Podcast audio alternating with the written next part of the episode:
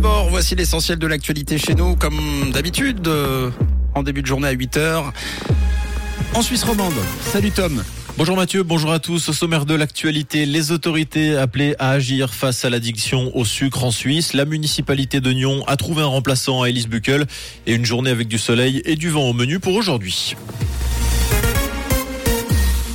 L'addiction au sucre serait largement sous-estimée en Suisse, d'après la médecin spécialiste de l'obésité Nathalie Farpour-Lambert, qui témoigne dans les quotidiens 24 heures ce matin.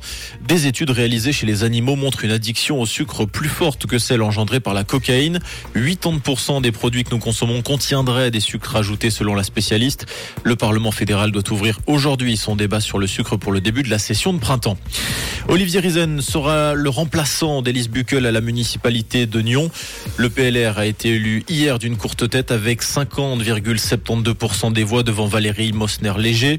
Cette dernière, qui se présentait sous la bannière rose-verte, était arrivée en tête du premier tour. L'exécutif reste toutefois majoritaire à gauche, malgré ce rééquilibrage des forces à droite. Pour rappel, ces élections complémentaires ont été motivées par le départ d'Élise Buckel.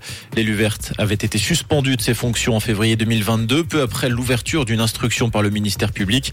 Les six autres membres de l'exécutif reprochaient à leurs collègues d'avoir fait fuiter des informations confidentielles. Un camp de gens du voyage refoulé à Bussigny samedi. Une quinzaine de caravanes s'est installée sur le parking des pompiers. La commune, par l'intermédiaire de la police de l'Ouest lausannois, leur a ordonné de quitter l'endroit, ce qui est ce que les nomades ont fait dans la foulée.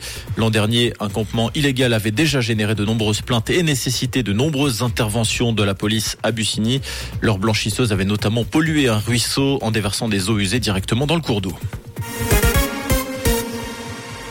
Le conflit en Ukraine, tragédie humaine mais également environnementale. Selon les chiffres officiels avancés ce matin dans la liberté, 50% de l'industrie ukrainienne a été détruite, endommagée ou est située dans une zone d'occupation ou d'hostilité. Et cela a un impact énorme sur l'environnement.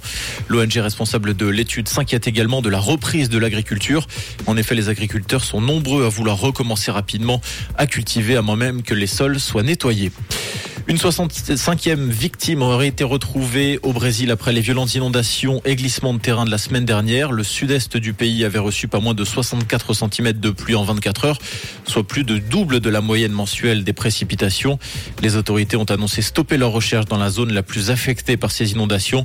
Au Brésil, 9,5 millions de personnes vivent dans des zones exposées au risque d'inondation et de glissement de terrain. En tennis, Carlos Alcaraz a subi sa première défaite de l'année hier en finale de la TP 500 de Rio de Janeiro. L'Espagnol s'est incliné 5-7, 6-4, 7-5 face au Britannique Cameron Norrie. Le gaucher de 27 ans remporte le cinquième tournoi de sa carrière.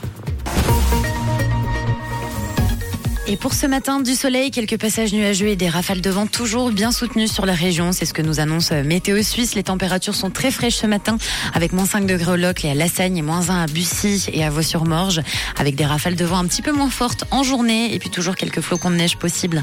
Un bon début de semaine à l'écoute de Rouge. C'était la météo, c'est Rouge.